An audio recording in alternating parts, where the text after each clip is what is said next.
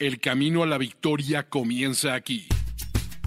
Los Fantásticos. Los Fantásticos. El podcast oficial de NFL Fantasy en español con Mauricio Gutiérrez, Mauricio Gutiérrez y Fernando Calas. Fernando Calas. No compitas en tu liga, domínala. Los jugadores que te harán ganar una liga de fantasy en Los Fantásticos, el podcast oficial de NFL Fantasy en español.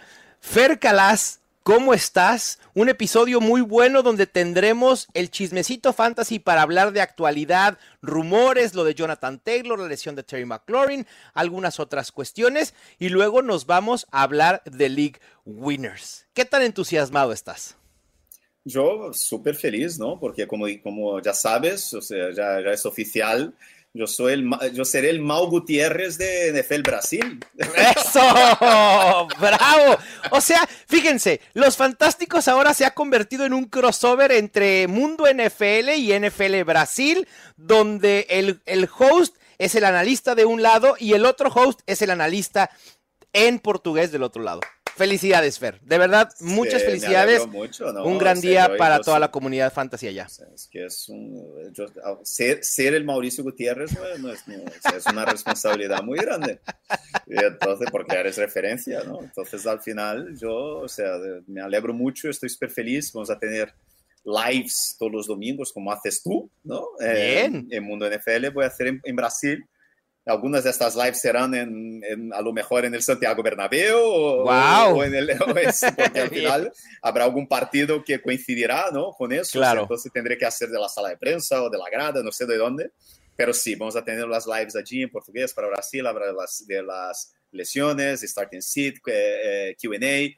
Eh, la verdad es que mucha ilusión, mucha ilusión. Y este sábado, además de, del fantasy, yo este sábado empiezo empezamos uh, con las retransmisiones. Yo voy a narrar Packers y Seahawks. Bien. para Brasil en el Game Pass. En, la zone. Entonces, Bien. Entonces, Bien, Fer. en portugués, ¿verdad? ¿Es en portugués? Directamente en portugués. wow. si ustedes tienen ganas de escuchar un juego de NFL, cómo se narra en portugués por Fernando Calas, vayan directamente a la app de The Zone y suscríbanse a Game Pass. Y si quieren escucharlos en español también, porque además, sorpresa, digo, no es sorpresa porque ya los teníamos desde el año pasado, pero también en Game Pass, en The Zone, van a estar viendo nuestro contenido de fantasy en algunas semanas. Ahí les va a aparecer. Así que todo bien y un signo increíble de que pues el fantasy fútbol es para todos, Fer, y está creciendo a pasos agigantados, no solo en Estados Unidos, sino en todo el mundo. Sí, sin duda. Es una alegría muy grande y vamos, vamos, porque hay noticias, ¿verdad? Sí, hay noticias, pero primero, si no lo han hecho, suscríbanse al podcast para que no se pierdan absolutamente nada de estas noticias primicias que acabamos de dar y además nuestro análisis y también ya comiencen a draftear sus equipos en la app de NFL Fantasy. Esta época es el momento perfecto cuando ya vamos sabiendo qué es lo que sucede con cada jugador de lo que estamos viendo en el off-season y en los juegos de pretemporada. Fer, vamos al chismecito fantasy. Chismecito Fantasy. La noticia más importante, Fer, acaba de llegar y es que Baker Mayfield fue nombrado el coreback titular de los Tampa Bay Buccaneers. Ok, no, perdón. Era lo esperado, ¿no, Mao? Sí, bueno, obvio. Era totalmente esperado y yo creo que es buena noticia. Sí, la verdad sí. Digo, lo tomamos, lo tomamos a broma, pero dentro, dentro del contexto es buena noticia para Chris Godwin, Mike Evans, Rashad White, ¿no? Sí, sí, y Kate Dotton a lo mejor también. Yo no me olvidaría de Kate Dotton, yo no me olvidaría de él. Y yo creo que de verdad es un equipo que tiene buena plantilla, que tiene buenas piezas. Si Baker Mayfield es, o sea, es meramente... es. que no lo es, lo que vayas a decir de Baker Mayfield no lo es. Yo no necesito que él sea eh, yo no, no, necesito que él sea, aquel, o sea un quarterback increíble. Yo lo único que necesito es que él sea decente, ¿no? Exacto, esa es la clave. ¿Lo podrá hacer? Ese es el tema. Vamos a ver. Vamos a ver. Porque además creo que la paciencia en los Buccaneers va a ser corta. Si Baker Mayfield comienza a jugar muy, muy mal, van a lanzar a, Kyle Trask y, vamos a ver qué sucede con este equipo. Pero bueno, en general, Chris Godwin me parece que eh, puede ser un valor interesante. Mike Evans, yo preferiría evitarlo. Y nuestro Rashad White, que ya hemos hablado mucho y que además parece, creo que hoy hablaremos de él también. Pero bueno, Fer, la noticia más importante, los Colts le han dado permiso a Jonathan Taylor para buscar un trade, pero siempre hay un pero. Quieren un pick de ronda 1 o un paquete de picks que equivalgan al valor de un pick de ronda 1. Ni en sus sueños. Es muy curioso, Mau, que un equipo eh, valore a su jugador como un jugador de primera ronda alta, ¿no? Y quiera eso para poder traspasarle, pero a la vez no le paga el sueldo de lo que sería eh, coherente, ¿no? Para un jugador de este valor. Es que no hay coherencia en los Colts, no hay coherencia alguna. Yo llevo, yo llevo diciendo desde hace mucho tiempo, es uno de los equipos que más mal rollo me da este año. Yo tengo muy, muy mala eh, vibra con, con, los, con los Colts este año. Yo creo que no tengo a Jonathan Taylor. Yo tengo, yo tengo a Jonathan Taylor en un equipo de Dynasty, y, pero yo, creo también. que no tengo a ningún otro jugador de los Colts drafteado en ninguna de mis ligas eh, de pasta. Y yo ya estoy en mi. Es un décimo draft este año. Pues que ya, ya tengo dinero sí. invertido ahí. Eh, y no tengo ni, ningún jugador de los Colts en ningún lado. Eh, quizás tendría que tener o, no, no sé, pero es que no sé ni quién draftear. No, creo, que, creo que es correcta tu apreciación, Fer. Creo que salvo Anthony Richardson por el potencial que sabemos que puede tener un coreback que corre, las demás piezas son una incógnita. Michael Pittman, el propio Jonathan Taylor, que ahorita se está yendo a mitad, finales de segunda ronda. Yo tampoco lo estaba drafteando porque preferiría a otros running backs como Nick Chubb, Tony Pollard, el propio Ramondre Stevenson o wide receivers. Y ahora con esto del trade, pone más incógnitas alrededor de Jonathan Taylor. Pero quizá también sea un momento para aprovechar un posible descuento en Taylor. Quizá en tu liga Taylor caiga a la tercera o a la cuarta ronda y me parece que ahí puede ser interesante porque si sale, si llega a salir de los Colts, lo cual veo poco probable que suceda, cualquier o casi cualquier destino es posiblemente mejor de lo que pueda hacer en los Colts.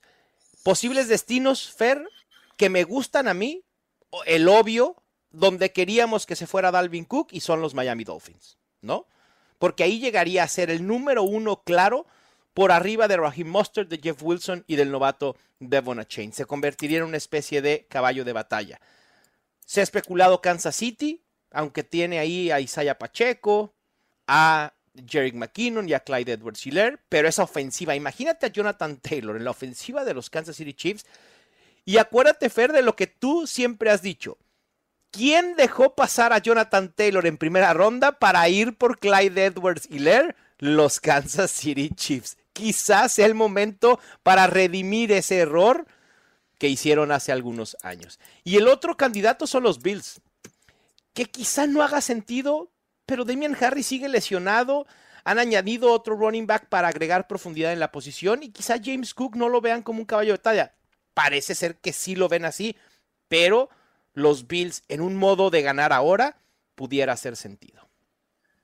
Lo que yo creo que tenemos que mirar es un poco eh, quiénes son los equipos que tendrían espacio salarial mm. para encajar un contrato de Jonathan Taylor en este momento. Es que no sé si ese es el tema, Fer. Porque Tiene que ser el tema. Es que no, Fer, porque siempre el, tema del, del, tope salarial lo puedes, eh, puedes reestructurar contratos. De hecho, Indianápolis, si realmente quiere hacer el trade, puede asumir parte de, ese, eh, de este contrato de este año, ¿no? Y con eso abrir la posibilidad a que alguien pueda estar pero, por Ejemplo, los, Chiefs, los Chiefs ahora mismo tienen 700 mil dólares en, espacio salarial. Eh, ¿Sabes? O sea, los, Bills, los Bills que tienen 6 millones, a lo mejor haces ahí alguna alguna ingeniería y pues encajarlo. Eh, los Dolphins tienen 13 millones, por eso yo creo que es, es, lo lógico, obvio. Sí, por eso yo creo que es donde, se, donde puede quizás encajar. Eh, no sé, o sea, los Cowboys ahora mismo, a ver cómo están. No, no, no, no, no, Fer. 18 millones. No, no, no, no. 18 millones. Así tengan 200 millones los Cowboys, no, por favor. Y te va a sorprender, Fer, pero los Cowboys están entre los cinco favoritos en las casas de apuestas para llevarse a Jonathan Taylor. Y, ojo con los Bears, porque, 16, porque están en la NFC, tienen 16 millones de libres en el cap y en el año que viene tiene, o sea, 85 millones, o sea, tiene espacio salarial de sobra, vamos. O sea, es que... ¿Vale la pena invertir en un running? A ver, Jonathan Taylor es un running back muy talentoso. ¿Vale la pena invertir e, en la perspectiva de un equipo como los Bears que quizá está en cierta reestructura, que viene de tener el primer pick el año pasado, este año, perdón, y que se prevé para no pelear en su división. Jonathan Taylor no hace una diferencia en estos momentos para los Bears. Los Bears han pagado 50 millones a un Tyrant que solo bloquea. Sí, curiosamente los Bears en las ah, casas de apuestas es el segugo favorito para hacerse de Jonathan Taylor. Yo creo que es, o sea, son movimientos y yo qué sé, ¿sabes? O sea, yo ah. entiendo, yo entiendo que, que yo entiendo que, que los Dolphins que los Chiefs o que Bills, ¿por qué estamos hablando de estos equipos? Porque son equipos que quizás con un running back de la calidad de Jonathan Taylor, les es quizás la, la, pieza que les falta, entre comillas, ¿no? Para poder dar un paso más allá y ganar la Super Bowl. La vimos, vimos el impacto que tuvo Christian McCaffrey en San Francisco. Sí, de acuerdo. Porque San Francisco tenía un equipazo y Jerry Christian McCaffrey es un equipo ainda todavía mejor, ¿no? Claro. Pero yo qué sé, ¿sabes? un equipo, no malo, pero un equipo mediocre como los Bears. Invertir, yo qué sé, porque no es simplemente lo que van a pagar a los Colts, es lo que tienen que pagar la renovación de contrato. Ese es el tema. A mí, yo no sé, pero estos, estos eh, me da mucha malespina lo de los, los, Colts. Eh, yo sé que no está en el rundown también, pero los Bills Ayer Stephen A. Smith eh, dijo que tiene mm, fuentes cercanas a él que dicen que, que Stephon Diggs no está contento y que preferiría no jugar ya en los Bills. Es algo que lo de Stephon Diggs no es nuevo. Ya vimos el año pasado como hubo dos o tres veces que él tuvo estas explosiones que tiene la, en la banda, que no habla con nadie, que se pelea con todo el mundo. Ya sabemos que es un poco diva.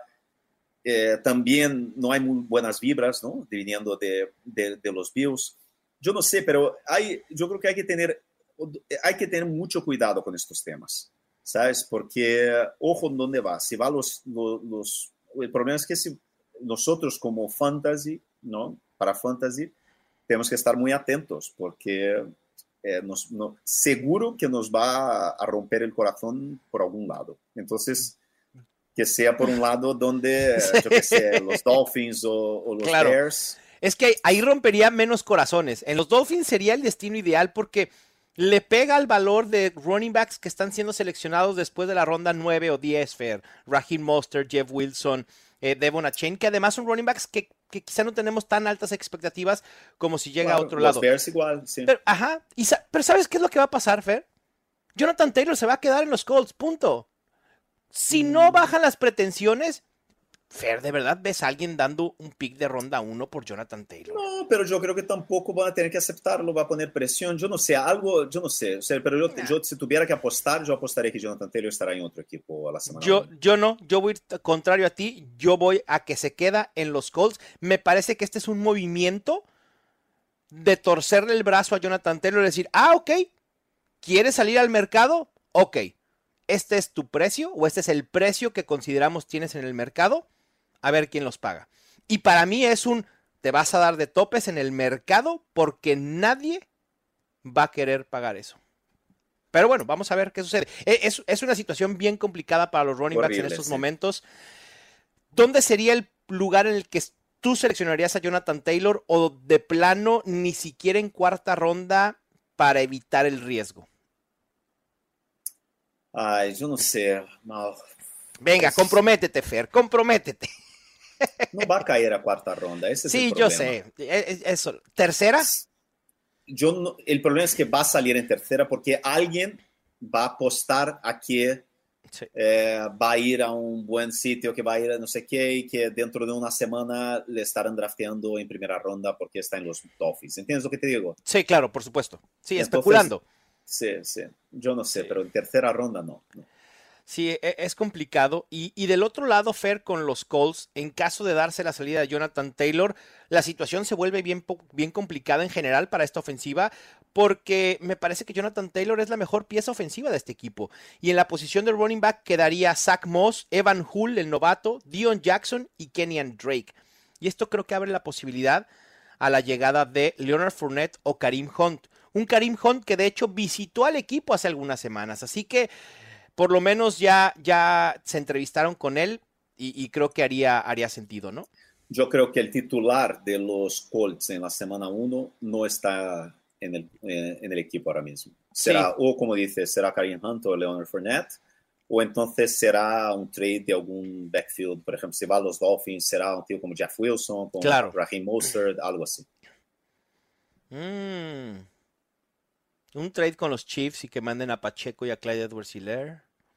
Eh, no sé. Bueno, en fin. en fin. ¿Cuándo habías visto tanta especulación alrededor de un jugador con tantas incógnitas tan cercano a la, semana 1? Teníamos rato sin, sin, tenerlo así, ¿no? Digo, eh, eh, Le'Veon Bell, Melvin Gordon, Austin Eckler también en su momento, ¿no? Pero, pero lo de Jonathan Taylor sí es, sí es un tema a considerar. Y Fer, pasando a otros jugadores, Terry McLaurin se lesiona el día de ayer, lo que se conoce como turf toe. Va a ser sometido a resonancia magnética, aunque parece que la lesión no es grave. Se rumora que pueda estar para semana 1, pero al 100% hasta la semana 3 o 4.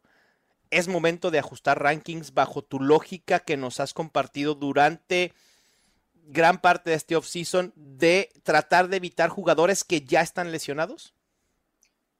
Eh, y otra cosa, en deportes de hierba, la recuperación, claro, es mucho más larga, ¿no? De lesiones de tobillo, lesiones de rodilla, es complicada. Pero las lesiones en el pie, pie. son siempre súper difíciles porque eh, se quedan ahí, eh, no curas muy bien, te vuelve a doler y tal, y son en general lesiones que duran mucho tiempo. Y a mí no me sorprendería nada que Terry McLaurin jugara toda la temporada con dolor. Con claro. Eh, con incomodidad, por lo menos, ¿no? Sí, y, ya era un jugador que tú ya sabes que yo lo estaba evitando. Me queda claro. Entonces me encanta Jahan Dodson, por ejemplo, este año y me pasa a gustar todavía más. Sí. Yo creo que es un... Sí. Yo también creo que hay, que ajustar rankings ahí. Yo tengo a Terry McLaurin en estos momentos como mi wide receiver 19. Yo estaba muy alto en McLaurin. Lo voy a bajar un poco quizá al rango de los 20 bajos, quizá 23, 24, 20 medios más bien. Y a Jahan Dodson lo voy a subir eh, por arriba de Mike Evans, por arriba de Michael Pittman. Lo voy a colocar como mi wide receiver 34. Vamos a ver a ver qué sucede con, con ellos. Eh, hablando de los Chiefs, Isaiah Pacheco, próximo a regresar y pudiera jugar en el último juego de pretemporada. Esto es importante porque quitando las especulaciones que, queremos de, de, Jonathan Taylor a los Chiefs, no hemos visto realmente cómo va a funcionar este ataque terrestre de los Chiefs con los tres running backs sanos. Así que si Isaiah Pacheco puede participar, nos puede dar una buena posibilidad de ver cuál va a ser eh, pues el volumen, ¿no? Y, la distribución en este ataque terrestre. No, y, es un equipo que en los últimos dos años ha demostrado que, es, que va totalmente con el hot hand, ¿no? El, claro. que el que entrene mejor en la semana es el que, tiene más, el que, juega más el fin de semana. De acuerdo. Entonces, eh, complicado, complicado predecir lo que va a pasar. Sí, Fer, entre otros eh, jugadores que también regresan de lesión, está Miles Sanders, que ya regresó a entrenar por primera vez desde el 9 de agosto, y también una buena noticia, Cooper Cup está próximo a regresar a las prácticas de los Rams esta misma semana. Así que creo que podemos quitarnos la preocupación, si es que había alguna, con Miles Sanders o con Cooper Cup de cara a los drafts de este fin de semana. Sí, yo te digo una cosa, yo estoy viendo a, a Cup eh, caer un poco a finales de primera ronda. sí, sí, sí. Y yo creo que puede que sea un buen valor. ¿eh? Por supuesto. No le estoy evitando. Yo tuve un tiempo que tuve así una duda, tal. Me acuerdo. Pero ahora, en la, en la segunda mitad de la primera ronda, a mí no me. Yo prefiero ahora mismo a Cooper Cup antes que Stephon Diggs. ¿Que Tyreek Hill no? ¿Prefieres a Tyreek Hill? Ah, el problema es que Tyreek Hill siempre es el primer wide receiver drafteado después de este grupillo, eh, después de los dos. O sea, Sí. eh, en general es el tercer wide receiver drafteado. Pero fue, es, el, es el tercer wide receiver drafteado, Fer, justo por la lesión de Cooper Cup. Porque antes de la lesión de Cooper Cup, ese puesto pertenecía, en ADP, pertenecía al wide receiver de los Rams. Así que no sé si es momento de ajustar un poco. Yo sigo teniendo a Cooper Cup como mi, como mi wide receiver 3, pero sí en algunos drafts lo dejé pasar favoreciendo a, a Tarek Hill justo por esta razón. Pero creo que ahora, pues la, la preocupación puede, puede ser mucho menor. Sí, a mí me gusta, a mí me gusta en eso, porque yo lo estoy viendo bajar, así caer. Si tienes a lo mejor las 6, las 7, Claro. mm, ojo.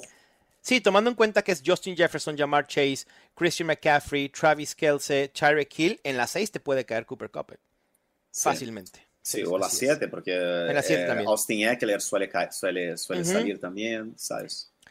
Fer, Dime. por último, para cerrar este chismecito fantasy, esto sí es chisme, pero total, así de, de rumor, de cómo tomarlo. Villan Robinson aparece como el running back 3 en el depth chart de los Falcons. Nah.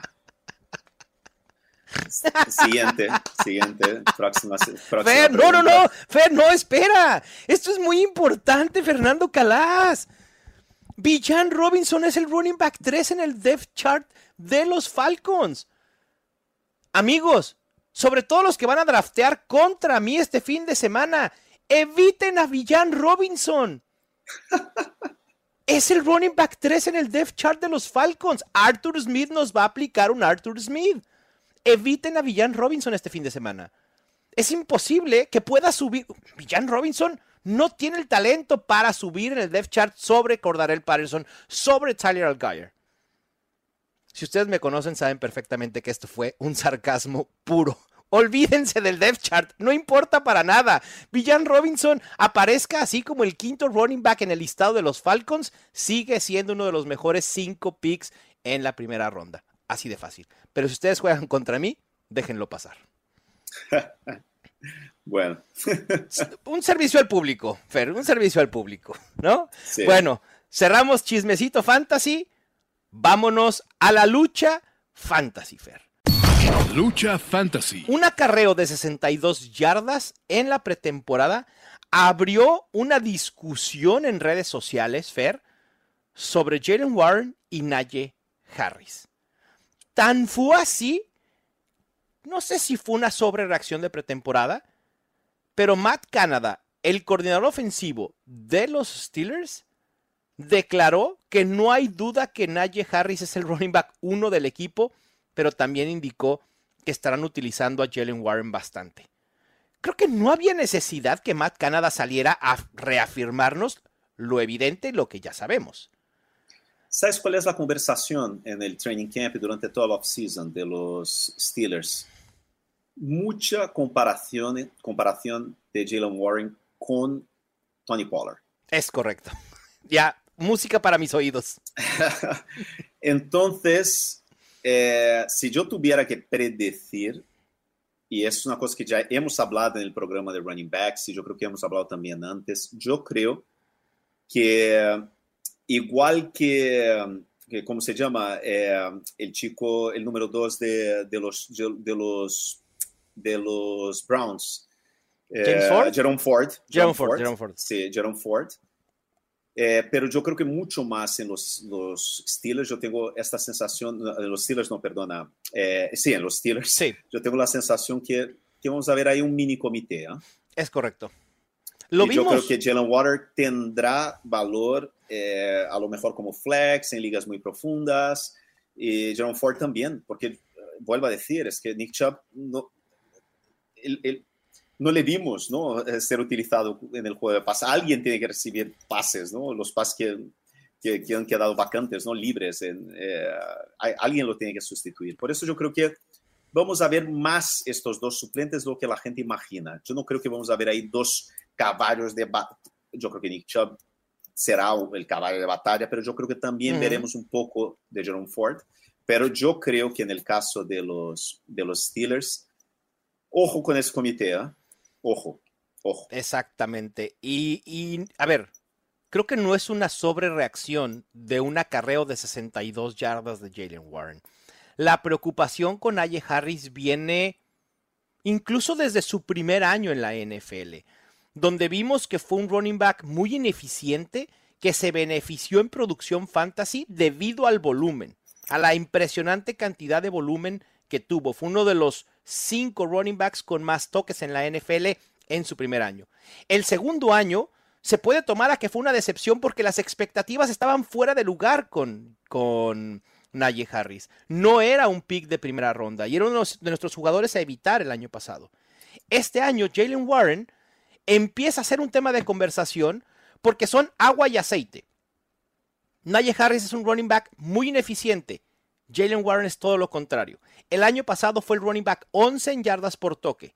Fue el running back 5 en yardas creadas por toque. Fue el running back 16 en porcentaje de acarreos explosivos y fue el running back 12 en yardas por acarreo. Jalen Warren es un muy buen running back y es una amenaza para Najee Harris. Vayan y seleccionen a Jalen Warren. Lo que más me llama la atención es que cuando entró Najee Harris se hablaba mucho de cómo, o sea, de cómo él era un jugador que tenía mucha agilidad, que iba a participar mucho del juego de pases y no sé qué, y llegó a la NFL es todo lo contrario. Entonces, eh, no sé, yo creo que él tendrá eh, valor como lo tuvo Ezekiel Elliott, por ejemplo, el año pasado, pero de una situación muy similar a la situación de los Cowboys del año pasado. Yo creo que ambos, ambos te dan valor, pero Najee Harris te tienes que draftar en cuarta ronda. Claro. Y, no, gracias. Y a Jalen Warren te lo encuentras en 11, 10, 11. ¿Se acuerdan que el año pasado llegó un momento en el que había el hashtag Free Tony Pollard? Bueno, este año va a ser Free Jalen Warren. Así de sencillo. Vean las métricas de Najee Harris, Fer. Es el, fue el running back 52 en yardas por toque. Terrible. Es totalmente ineficiente. Y no estoy diciendo que sea un mal running back. Sin embargo, le ha costado trabajo ¿no? Ser eficiente en la NFL, cuestión que a Jalen Warren no. Así que como dice Fer, cuidado porque este puede ser un comité. Ya vimos una primera muestra en el segundo juego de pretemporada de los Steelers, donde fue una distribución 70-30, 65-35 a favor de Najee Harris, pero el rol de Jalen Warren pudiera incrementar conforme avance la temporada si la ineficiencia de Najee Harris se acentúa y la eficiencia de Jalen Warren sigue en los rangos en los que estuvo el año pasado. Así que eh, ahí está. La lucha, fantasy, el primer round de inicio es para Jalen Warren. Haremos un check a la mitad de la temporada para ver quién se lleva el segundo round de esta lucha. La bolita de cristal. Vámonos a la bolita de cristal, Fe. Regresa la bolita de cristal para predecir quiénes serán los jugadores que nos pueden hacer ganar una liga de fantasy de entre jugadores que están siendo seleccionados fuera de la primera ronda. Quizá van a ser jugadores que ustedes ya han escuchado durante los fantásticos en el off-season, pero hay que reafirmarlos. Hoy más que nunca que estamos a nada de tener nuestros drafts, hay que tenerlos en la mente y anotados para tenerlos en la mira y que no nos los vayan a ganar. Fer, tu primer candidato. Bueno, mi primer candidato yo creo que no es sorpresa para nadie, ¿no? Yo creo que es Rashad White, poco cambió. Eh, yo voy con Rashad White porque sigue, su ADP no ha subido. Entonces, para un jugador que lo puedes pillar en, quinta, muchas veces en sexta ronda, yo creo que es muy buena apuesta. Sí, totalmente coincido con Rashad White. Se perfila para ser el running back número uno en los Buccaneers a pesar de las incógnitas que pueda haber en, los Buccaneers, me gusta Rashad White. El año pasado, en un rol muy limitado, porque estaba Leonard Fournette, Rashad White, la utilización por aire fue no quiero decir élite, pero fue bastante buena. Fue el running back 11 en recepciones, el running back 19 en yardas recibidas y eso es lo que nos entusiasma. Recuerden que así como con los corebacks, el Konami Code, lo que puedan aportar por tierra, eleva el potencial de los corebacks. En los running backs es la utilización en el juego aéreo. Si un running back tiene utilización en el juego aéreo, tiene más posibilidades de generar más puntos fantasy. Los toques en los running backs, un target o una recepción es mucho más valiosa que un acarreo. Y Rashad White tiene ese rol en Tampa Bay. Mi primer offer, también para sorpresa de absolutamente nadie, el coreback de los Bears, Justin Fields. Y Fer, te anticipo que no estoy solo en este barco. He escuchado una entrevista que le hicieron a Antoine Grisman y adivina cuál es el coreback que más le entusiasma draftear este año al jugador de fútbol. Es Justin Fields. Así que bienvenido al barco, Antoine. Me da muchísimo gusto que quieras a Justin Fields en tus equipos. El año pasado su gallo era Jalen Hurts mentes brillantes. Obviamente, Justin Fields puede terminar entre los mejores tres. Su ADP se ha incrementado, Fer. No sé si a un rango en el que no me sienta tan cómodo, pero creo que en ligas eh, casuales, no tan ávidas, Justin Fields seguirá estando disponible en la ronda 5. En la ronda 4 sí me, cuesta trabajo darle clic ahí a seleccionar. Bueno, yo todavía no, no sé, o sea, yo, no sé. Eh, sigues de ateo, sigues de ateo, Fernando Calas. Sí, sí, y yo creo que, mm, mm, no sé. DJ Murphy es el mejor wide receiver que ha tenido Justin Fields en su carrera. Ay, Mau. Dice, sí, pero el talento del DJ Moore no impacta en el brazo de Justin Fields, ¿no? Básicamente. Es que es. No le. Hasta que me enseñe que sabe pasar el balón y que pueda pasar el balón de forma constante ¿no? y consistente. Eh, la NFL, yo creo que uno de los mejores, el, creo que el pionero, ¿no? uno de los mejores quarterbacks de la historia, Steve Young, que era, es uno de los pioneros ¿no? de, del quarterback corredor del Konami Code, siempre decía que la posición de quarterback se juega desde el pocket. Sí, de acuerdo. Y, y yo no le, no le, veo a Justin Fields jugando desde el pocket todavía. A lo mejor este es el año ¿no? que da este paso. Pero yo todavía, y además no, no estoy muy seguro de, de que los Bears sean una franquicia con buen cuerpo técnico, que sepan realmente lo que están haciendo. No estoy, a mí me encanta, me encanta DJ Moore, pero eh, yo, yo creo que DJ Moore eh, no tiene el mismo talento que, que AJ Brown o que No, no, para nada. Que, no, no, que, que, han cambiado de equipo y siguieron, tuvieron un impacto inmediato ojalá me entusiasmara, ¿sabes? Pero yo la verdad es que no. Disfruto viendo lo que le cuesta trabajo a Fer Calas decir algo favorable de Justin Fields. Ya veremos, ya veremos, ya veremos. ojalá me equivoque como me equivoqué el año pasado eh, con, con Jalen Hurts. Ya Mira, hablé muchas veces aquí, pero Jalen Hurts, al menos yo veía, o sea, no era un target, no era un jugador que yo estaba yendo a por él, era un jugador que yo lo tenía en muchas ligas porque a mí me encantaba el equipo, me parecía un equipo bueno, me parecía un buen cuerpo técnico, me parecía que eran los favoritos ¿no? de la NFC, entonces me gustaba el ambiente donde estaba ¿no? y el potencial. ¿no? Sí, bueno, hay diferencia abismal entre los Philadelphia Eagles y los Chicago Bears en, cuanto a coach, en cuanto a talento alrededor de, del coreback y también de la defensa. Pero bueno, vamos a ver qué sucede con Justin Fields. Mientras nos equivoquemos a favor, es decir, que los jugadores sobrepasen nuestras expectativas, es bueno. Si nos decepcionan, ahí sí no, no, no queremos ese tipo de sorpresas. Fer, ¿quién es tu número dos también para sorpresa de nadie?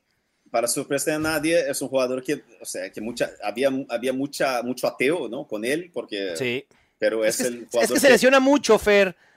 Sí, pero el ADP ha explotado, el, su ADP ha explotado, su ADP ahora ya, yo creo que no me extrañaría que dentro de un par de semanas, cuando sean los, los drafts, ¿no? el, fin de, no este, el siguiente fin de semana es el super fin de semana de los drafts, ¿no? todo, el mundo, todo el mundo draftea. No me sorprendería que él fuera el Tyrant 3, ¿no? Que incluso que pasara a TJ Hawkinson, porque el hype ya es real, la gente se dio cuenta de lo que nosotros veníamos diciendo desde hace mucho tiempo, ¿no, Mau? Que él es el wide receiver uno de los, de, los, de los Giants. Hay una anécdota que pasó en el training camp, no sé si la has visto, Mau, pero hubo un día que Brian Dable le echó del entrenamiento. ¿No? Eh, ah, bueno, me olvidé de decir quién es, Darren Waller. es que lo queríamos mantener en secreto todavía. Creo que ya es imposible, pero da sí, ver. Un buen día que, que Brian Dable, entrenador de los Giants, le echó del training camp, le mandó a casa. Ok. Porque eh, se cabreó que Daniel Jones no pasaba el balón a nadie más. Entonces le mandó a casa, eso lo ha pasado en el training camp, literalmente le dijo, vete de aquí, sal del entrenamiento, le echó del entrenamiento para que Daniel Jones pudiera pasar el balón a otros jugadores.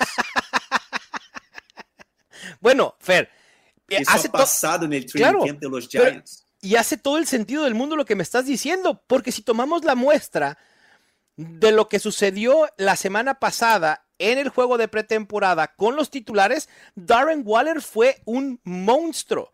80% de rutas recorridas, 50% de targets por ruta recorrida, 44% de los targets de los pases lanzados por Daniel Jones entre los titulares fue para Darren Waller. O sea, nosotros estábamos extasiados con un posible 30% de target share para Darren Waller. Yo sé que la muestra es pequeña y es un juego de pretemporada, pero un 44% de target share es inmenso. Habíamos dicho, Fer, habíamos dicho, Fer, que si alguien podía ser una amenaza para Travis Kelce como el Titan 1 en Fantasy era Mark Andrews, hay que anotar a Darren Waller en estos momentos también en ese candidato. Sin duda, sin duda. Así de fácil. Yo creo que el único argumento contra Darren Waller, que yo creo que es un argumento bastante importante y yo creo que es un argumento bastante razonable, es que Darren Waller no es un chaval. No estamos hablando, no estamos hablando de, de, TJ Hawkinson, que, que, acaba de entrar en la liga hace dos, tres temporadas. Estamos hablando de un jugador que, que fue draftado en 2015. Claro. Que el día 13 de septiembre cumple 31 años. Que ya nos ha quemado muchas veces. Ya hemos tenido mucha expectativa con Darren Waller en todos estos años porque se sabe de su talento extraordinario. Y todos los años parece que tiene algún problema de lesión, que se lesiona, tal. Entonces, es, es un argumento, yo creo que es válido. Cuando drafteas a Dallin Water, sabes que hay un riesgo, que es el riesgo de la edad y las lesiones. Claro. Pero, al final, no puedes... Es que no podemos predecir eso. Se lesiona mucho hasta que no se lesiona. Exacto. Y, ahí hasta que tiene la mejor temporada historia de la liga, por ejemplo, ¿sabes? La, lección más reciente que tenemos es el año pasado, gente que dejó pasar a Christian McCaffrey bajo el argumento de que se lesiona mucho para seleccionar a Jonathan Taylor. Si no aprendemos de eso ahora con Darren Waller, y si esa es la razón por la cual lo estamos dejando pasar, perdón, pero el proceso está erróneo. Mínimo, mínimo 100 recepciones para él en la temporada. Darren Waller es League Winner. Así tiene la etiqueta. Es más, atrás en su jersey, en los Giants, no dice Waller, dice League Winner. Así de fácil. Sí. Su ADP ha, incrementado, como bien dices. Ya hay en algunas ligas en las que lo he visto yéndose en cuarta ronda. Fer, de hecho, ya sobrepasó a Dallas Gedder. En el ADP casual sigue estando 603, lo cual me parece increíble. Y ahí también selección automática. Otro de mis jugadores que así selecciono casi en automático en la cuarta ronda es Keenan Allen. Y con Keenan Allen, el wide receiver de los Chargers, pasa algo similar de lo que acabamos de hablar con Darren Waller. La gente lo deja pasar también porque se lesiona mucho. Pero Keenan Allen, estando sano el año pasado, a partir de la semana 11, fue el wide receiver 2 en targets, es decir, el volumen está ahí, y fue el wide receiver 3 en puntos fantasy por juego. Estamos hablando de números élite en producción y en volumen.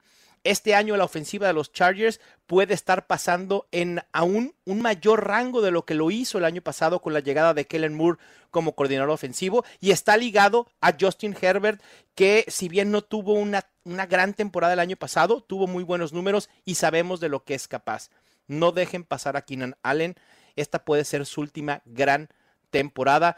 Lo pueden tomar como el wide receiver 15 o 16 en su draft y yo veo que pueda tener posibilidad de colarse al top 12, top 10. Y además, no es algo nuevo de lo de Keenan Allen. Tiene tres años siendo un wide receiver top 12 en puntos fantasy por juego. Sí, el año pasado tuvo una lesión, volvió así un, poco lento, pero después tuvo una explosión bestial después de volver a la lesión.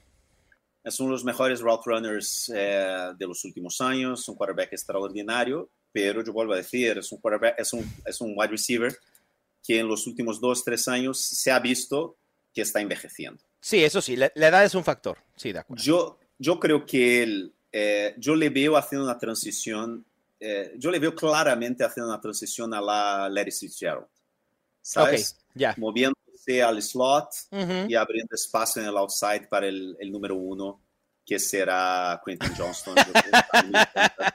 yo creo que va a seguir siendo un, un, wide receiver bastante productivo, que va a tener su valor, como por ejemplo fue Tyler Lockett el año pasado en los, en los Seahawks, ¿no? Aunque yo creo que este ataque eh, va, yo creo que, ojo, que a lo mejor hay tres eh, receptores que, que, van a, pueden terminar la temporada como titulares de fantasy tranquilamente, porque yo creo que va a ser el ataque más pasador de la liga.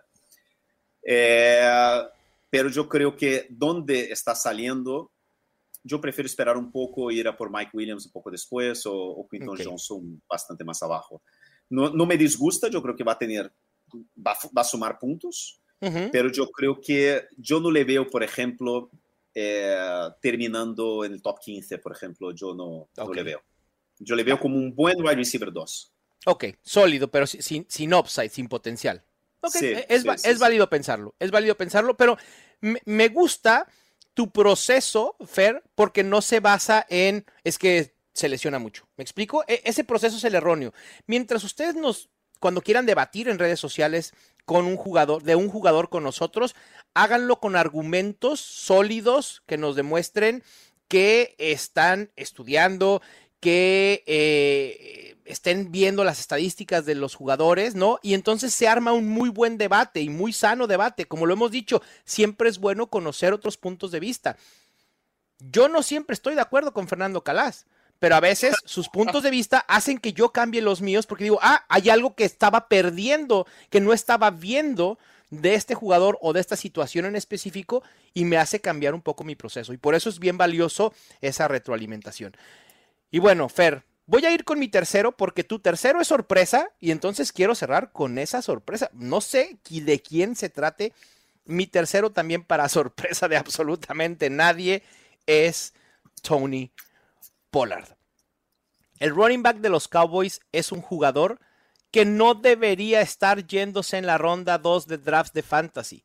Tiene valor para irse en la ronda 1. El año pasado fue el octavo jugador con más puntos fantasy en la temporada, teniendo a Ezekiel Elliott. La salida de Zeke de los Cowboys ha dejado libre casi el 48% de los acarreos. Imaginen lo que puede hacer Tony Pollard. Me parece que sus números de eficiencia se van a ajustar al volumen que va a tener y no lo vamos a ver siendo este running back uber eficiente, pero es un running back muy capaz que ha producido cuando ha tenido oportunidades y a mí no me sorprendería verlo en el top 5 de running backs este año. Mal.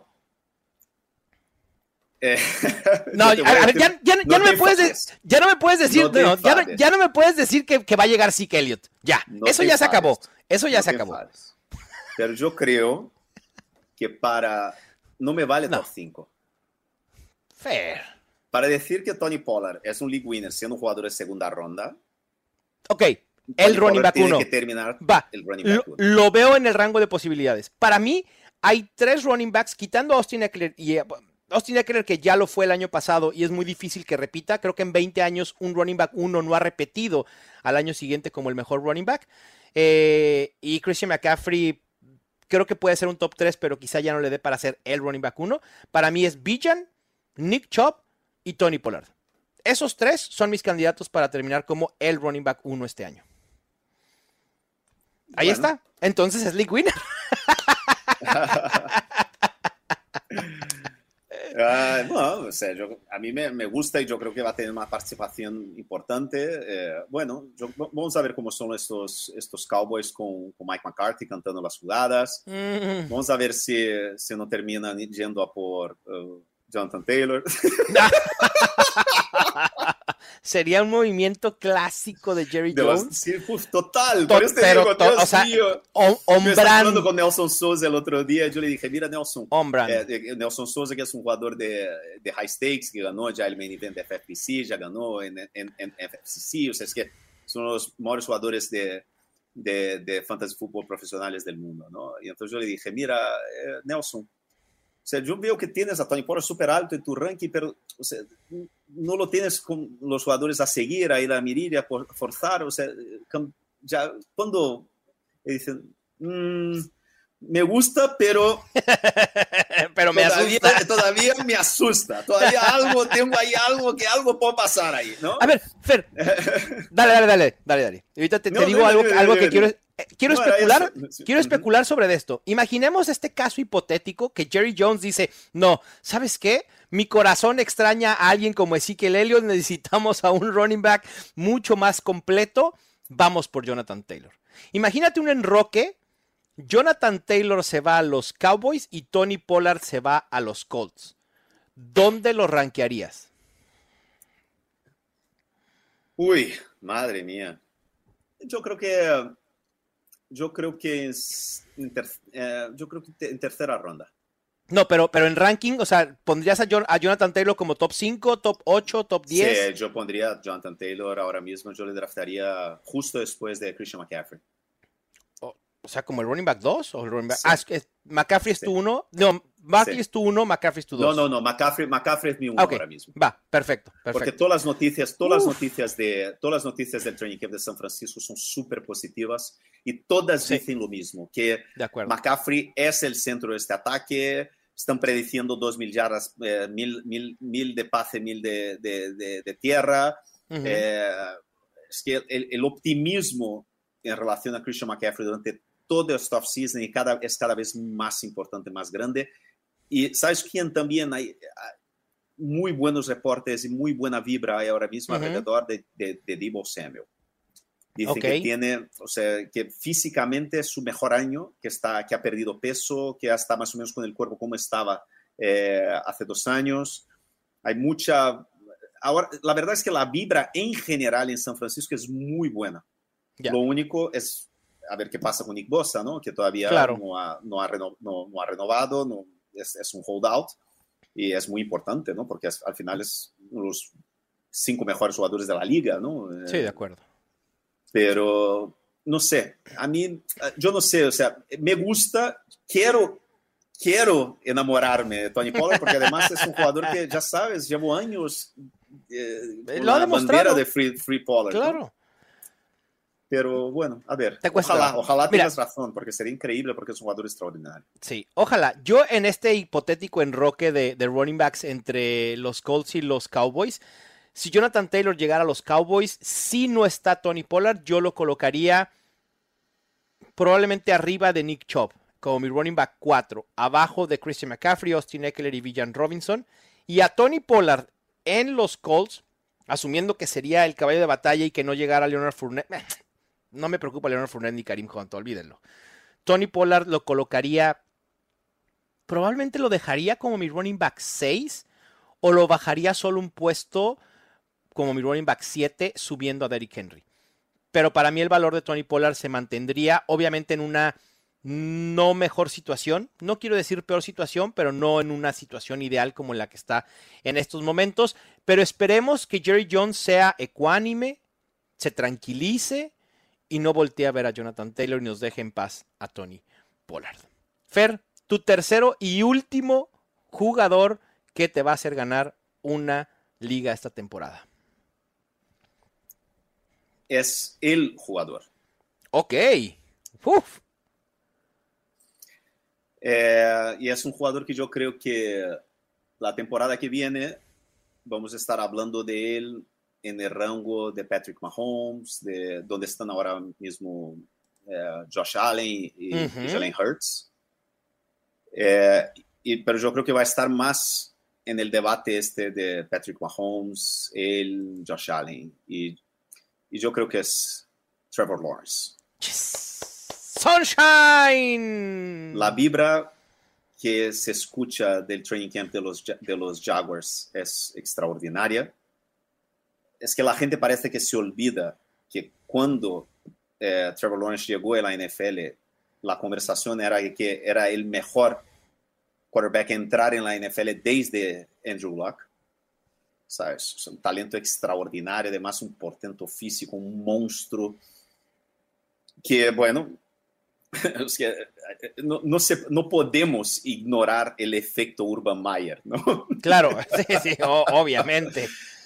Y ahora con Doug Peterson, todas las noticias son buenísimas, están haciendo todo para que el equipo esté a su alrededor lleno de talento joven. Sí. Y, o sea, y yo creo de verdad que, que los Jaguars van a explotar este año como uno de los grandes contenders de la AFC. Van a pelear ahí, voy a entrar en esta pelea junto con, con Bengals con, eh, y con Chiefs. Tengo mis dudas con los Bills, tengo un poco de mala espina con los Bills este año, pero ojo con los Jaguars y ojo con Trevor Lawrence, porque yo creo que, que drafteándole ahora mismo donde está saliendo como quarterback 8. Sí, tiene, tiene, mucho regreso de retorno de inversión. Sí. Es una barbaridad. Yo creo que Trevor Lawrence es el Jalen Hurts de este año y, y, yo creo que puede terminar como número uno general. Fíjate que no, no, lo veo descabellado, ¿eh, Fer? Porque vimos cómo Trevor Lawrence ha progresado en cada uno de sus dos primeros años en la NFL y esperamos otro paso hacia adelante. ¿Qué digo paso? Probablemente un brinco hacia adelante en esa progresión en este tercer año, segundo con Doc Peterson. Y no hay que olvidar que el año pasado los Jaguars ya dependieron del brazo de Trevor Lawrence. Trevor Lawrence fue el coreback 7 en intentos de pase, el coreback 8 en intentos de pase en la zona roja. El equipo fue el noveno en eh, jugadas de pase por juego con 35. Es decir, esta es una ofensiva que utiliza mucho el juego aéreo. ¿Y quién se va a beneficiar? Trevor Lawrence, Calvin Ridley, Christian Kirk, eh, Travis Etienne. Eh, Travis Etienne también puede ser, ¿no? Y los números de, de, Trevor Lawrence, a pesar de que no destacan, dices, uy, ves las métricas y dices, wow, estos son números generacionales, no tanto así, pero a mí hay un número que me, que me impactó mucho estudiando a, Trevor Lawrence y fue que eh, quedó entre, ahorita estoy viendo el dato, el porcentaje de pases completos desde el play action fue el coreback 8.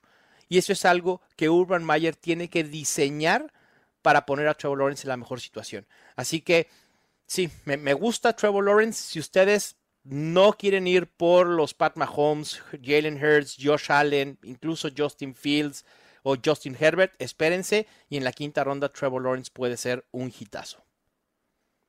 Sí, o sea, yo creo que yo estaba leyendo el otro día el, el, o sea, el libro de, la previa ¿no? de la temporada de Warren Sharp, también es que... Sí, analíticamente una joya. Sí, sí. O sea, yo creo que de verdad la, la pinta es muy buena, la vibra es muy buena, hay mucho optimismo. Yo creo que es un equipo que tiene... En ascenso. sí, sí, sí. O sea, yo te digo, no sé, o sea, yo creo que va a ser muy probablemente en mis ligas más caras. Stacks de Jaguars. Sí, yo creo que voy a tener bastante Trevor Lawrence por todos los lados. Bien, me, gusta, Fer. Recapitulando un poco los league winners, los jugadores que te van a hacer ganar una liga: Rashad White, Darren Waller, Trevor Lawrence, Justin Fields, Keenan Allen y Tony Pollard. Son jugadores que tienen que tener en la mira y en alguna de sus ligas salir de sus drafts con Unos números, por ejemplo, de Trevor Lawrence que yo creo son muy interesantes es que, por ejemplo, él ha aumentado su percentual de, de, pases completados en un 7% casi. Las interceptaciones cayeron un 50%. Sí. Sí, sí, y dobló o sea, su porcentaje de touchdowns. Sí, la, progresión fue evidente. Sí, la Calvin Ridley, la gente se olvida eh, que, que, era que, es uno de los mejores wide receivers de la liga. No sé cómo volverá, no mucho tiempo eh, eh, sin jugar, ¿no? A ver qué tal. Pero, pero Calvin Ridley, muy buena sensación. A mí también, Fer. Y Calvin Ridley, aún aunque no sea la superestrella fantasy, probablemente va a ayudar a Trevor Lawrence porque es un muy buen wide receiver. Así que sí, sin duda todo apunta a que Trevor Lawrence pueda tener una gran gran temporada. Fer, pues cerramos nuestra bolita de cristal por primera vez en la temporada. Y vámonos con Fuera de la Galaxia Fantasy, que también está de regreso después de una larga ausencia. Fuera de la Galaxia Fantasy. Hoy se estrena la serie de Ahsoka Fer de Star Wars. Una serie que probablemente vaya a ser una continuación de lo que vimos en la serie animada The Rebels. No sé qué tan emocionado estés con esto, pero quería preguntarte. En un draft de personajes de Star Wars, ¿quién sería tu 101? De todos los personajes. De toda la galaxia de Star Wars, tu personaje 101, ¿quién sería? Ah, yo, voy, yo, voy, yo voy a hacer aquí un. Voy a hacer una. Una. No sé, pero yo te voy a decir una cosa. Yo, yo, voy, con, yo voy con Baby Yoda. Baby Yoda. Sí no lo vi, eso sí no lo vi venir, pero para nada. Yo, yo, la, yo creo que es una de las, de las ideas más extraordinarias. Es cierto. De la historia reciente de la televisión, del mundo del entretenimiento, a la creación de este personaje. Sí. Es impresionante, tío. Es, es una cosa bestial porque, yo no sé, es que es muy bueno porque toca a la vez gente como nosotros, ¿no? Que creció, que es de la vieja generación, que especuló durante años si él era Yoda o no, ¿no? O que Yoda era el único de su especie. Bueno, Yoda y Yaddle también, por ahí había una, una chica, pero y, con la, y con los niños. Es que es tremendo. Es, impresionante. En, el colegio de mi hijo, mis hijos, no sé qué. A mí me parece que es, es, una, es increíble lo que han sacado. Y yo creo que ahora mismo, porque al final el, draft es ahora, ¿no? sí, claro, hoy, hoy, claro, hoy. Y ahora yo iría mm. con, con Baby Yoda porque es eso. A lo mejor tú sabes que tiene un potencial muy alto. No, Creo que tiene todo el potencial, Fer. Es un personaje del, cual sabemos poco. Exactamente. Sabemos poco de Tony Pollard, por ejemplo. No sabemos qué va a pasar mm. ahora cuando le den el, papel de caballo de batalla. Claro. Hay dudas sobre a su alrededor, si, es, si va a tener el, ambiente más equilibrado. Pero si todo sale bien. Sí, sí, sí. Y, y con Grogu, Fer, creo que ya tiene una gran responsabilidad sobre sus hombros, porque para muchos es el, se considera el salvador de la saga de Star Wars. Después de que a mucha gente no le gustaron eh, las secuelas, ¿no? Esta, esta, última trilogía, pero con The Mandalorian y la aparición de Grogu o Baby Yoda, como quieran decirle, eh, la, saga, la, la franquicia de Star Wars tomó eh, otra vuelta. Además, como dice Luis Obregón, e, e, ese momento en el que Grogu tiene que decidir entre ser, después, además, después de haber sido entrenado por Ahsoka, o sea, hay una relación directa en, Baby Grogu, digo, sí, Baby Grogu, Baby, Yoda, este, con Ahsoka directamente, cuando tiene que elegir si ser Jedi o ser Mandalorian y que decide irse con Din Djarin, Uf, ese momento épico, épico, épico. Qué cosa maravillosa, qué serie, sí. qué serie más... Es súper, así, es, es, muy sensible, ¿sabes? Es toda emoción, es todo corazón. Sí. Sí, es de una sencillez tremenda, es sobre amistad, es sobre amor, es sobre eh, lealtad. Una relación hasta padre-hijo, ¿no? También ahí con, con The Mandalorian. Estoy, estoy, me estoy emocionando, tengo ganas de llorar. ¿eh? Estaría increíble. A ver, creo que muchos ya han dicho que quizá la aparición de Grogu ya esté de más, ¿no? Que, que, ya tiene mucha sobreexposición. Pero al final de cuentas, como tú dices, es un gran personaje que ha impactado a todos los rangos de edad y generaciones. Si pudiéramos tener una aparición de Grogu en Ahsoka, porque además hay una ah, relación entre ellos. Seguro que hay, seguro. Uf, sería increíble. Yo, estoy no, no tengo duda porque además la cronología donde se va a situar la serie de Ahsoka es justamente en esta época en donde vimos The Mandalorian la primera o la segunda temporada. Entonces, tiene mucha relación, va a haber mucho crossover ahí, creo. Eh, y estoy bien intrigado. Para mí, ver a Thrawn, uno de mis villanos favoritos junto con Darth Vader en live action, es épico, pero para mí, el 101, Fer, es, no hay otro. No hay otro. El mejor personaje en la historia del cine, Darth Vader. Ahí está.